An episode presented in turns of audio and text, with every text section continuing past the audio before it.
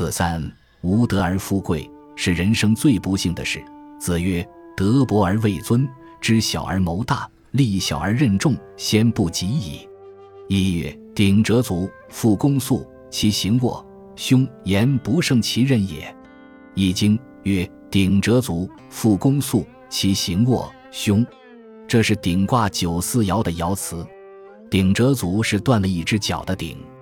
鼎字原来是个图案，现在写成方块鼎字了。古代的鼎是家庭用的饭锅，唐代以前的大家族就是用鼎来煮饭的。滕王阁序中便有“钟鸣鼎食之家”的话。这一爻的意思是说，这个鼎断了一只脚，一锅热饭翻出来了，一翻翻到脸上，难看极了，饭也倒在地上，吃不成了。如果你卜卦卜到这一爻，做生意、做事可以说是一塌糊涂。虽然不至坐牢，但可能会变成过街老鼠。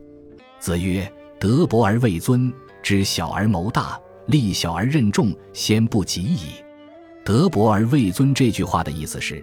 自己的道德与学问不够，但位置很高，等于做生意找个笨蛋来当总经理。尤其现在的人做生意，叫自己的太太当董事长，支票由太太签名，出了事太太去坐牢。太太们又不懂得薄而位尊的道理，自己分明是在家里做饭的人，现在却挂上了董事长名衔，当然非倒霉不可。知小而谋大，自己又没有智慧。做官想越大越好，生意赚钱越多越好，或者想买个小岛当国王，自己智慧又不够，计划倒是大得很，人小鬼大，力小而人重，五斤放在肩膀上还背不动，坐飞机连手提行李还要用轮子拖，却自以为千金大力士，那不是吹牛吗？有一次跟何进公和一些教授去日本，偏偏碰到日本的火车出轨，大家只好下火车步行。距离住宿处比台北后火车站经过天桥到前站还要远一倍，大家说怎么办？我说走呀，但找不到红帽子提行李，我说自己拿嘛。大家都发愁怎么拿得动，我说我有两个皮箱，再给我一个，三个，你们两个人抬一个总可以吧？他们说看你穿着长袍，个子那么小，怎么能拿动三个大皮箱？我说试试看。我好多年已经没有练过了，于是肩上扛一个，两手提两个，走了一段，我心里有数。外面看似若无其事，里边已经满身大汗了。大家看了说：“原来你真有武功呀！”我说：“我也没有那么大的力气。”他们说：“那是怎么回事？你还那么从容？”我说：“你们说我是学佛的吗？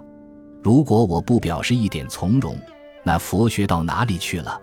其实我都累得快没命了，里边衣服也都湿透了，只是他们不知道而已。走到半路，我已经快顶不住了。两个人抬一个箱子的，还在半路歇了两三次，我早就到了目的地。他们说你一定有功夫，我说什么功夫也没有。我要是跟你们一样歇歇走走，一个也拿不起来了。这是真话。那时候我就是力小任重，差点出了洋相。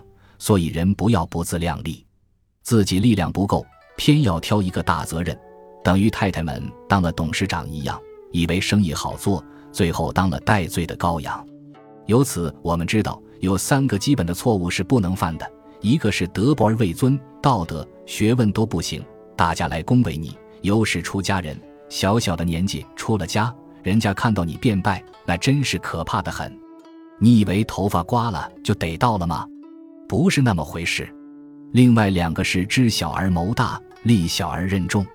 如果犯了这三大戒，先不及矣，一定到大霉，很少有例外的。所以孔子说：“复工，一锅饭倒了吃不成了，还把自己弄得满身起泡。”这个现象就是不胜其任也。自己要有自知之明，我能不能挑动这副担子，负不负得起这个责任，自己先要称量一下自己。《汉书·景十三王传》中还有一句话：“王德而富贵，谓之不幸。”人生没有建立自己的品德行为而得了富贵，这是最不幸的。这里我要补充一下：过年的时候，门口贴的对子“五福临门”是哪五福呢？五福：寿、富、康宁、优好德、考中命、里面没有贵哦。官做的大不一定算是有福哦。五福里头有富，中国话富贵常连在一起，富了就贵了；贫贱连在一起，穷了地位就低了。这里告诉你，无德而富贵是人生最不幸的事情。